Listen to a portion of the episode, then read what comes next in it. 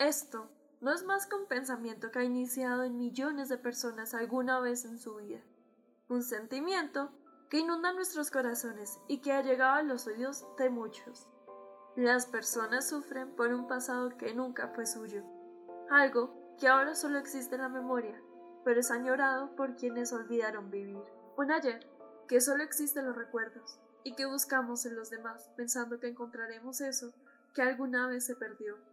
No es más que un espejismo aparentándose la realidad, pero cuando creemos alcanzarlo, cae como el agua la realidad sobre nosotros.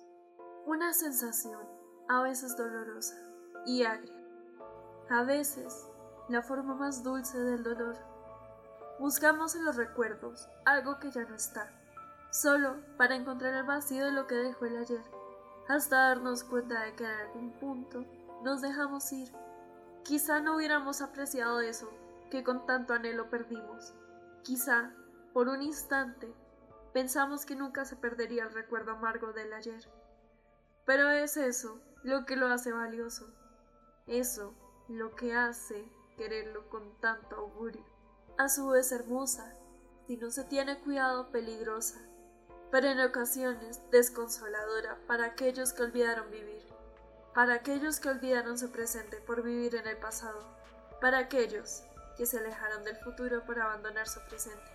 Una mentira más que nos decimos al tratar de hacer las cosas mejor de lo que eran en un principio, solo por idealizar un pasado perfecto que nunca existió.